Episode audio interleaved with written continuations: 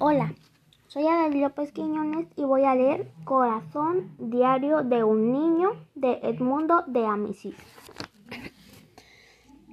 Octubre, el primer día de clases, lunes 17.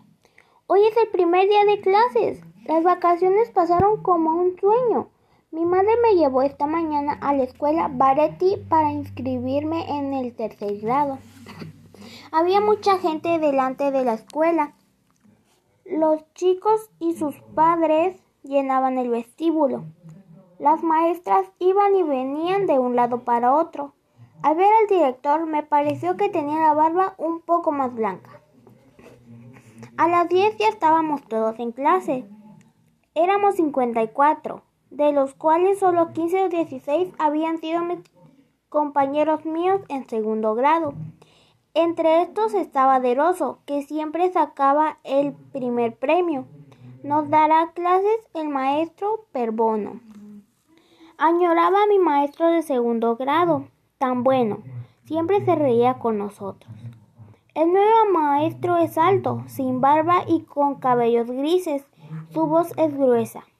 No mira con fijeza a uno después del otro, como para leer en nuestro interior y no ríe nunca.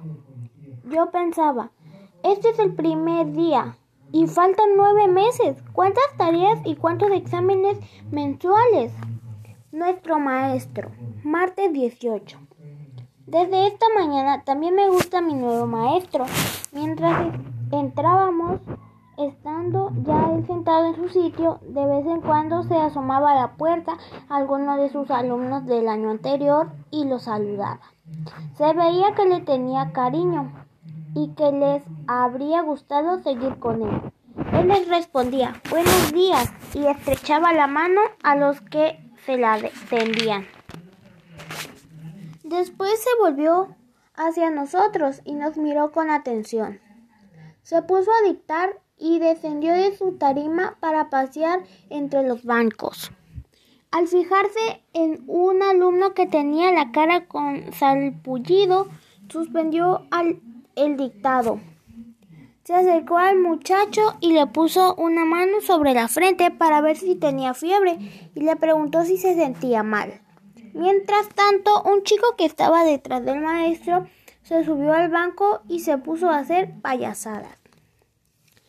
El maestro se volvió rápidamente y el chico, al verse sorprendido, se sentó y se quedó con la cabeza baja esperando el castigo. El maestro le pidió que levantara la cabeza y le dijo, no lo vuelvas a hacer.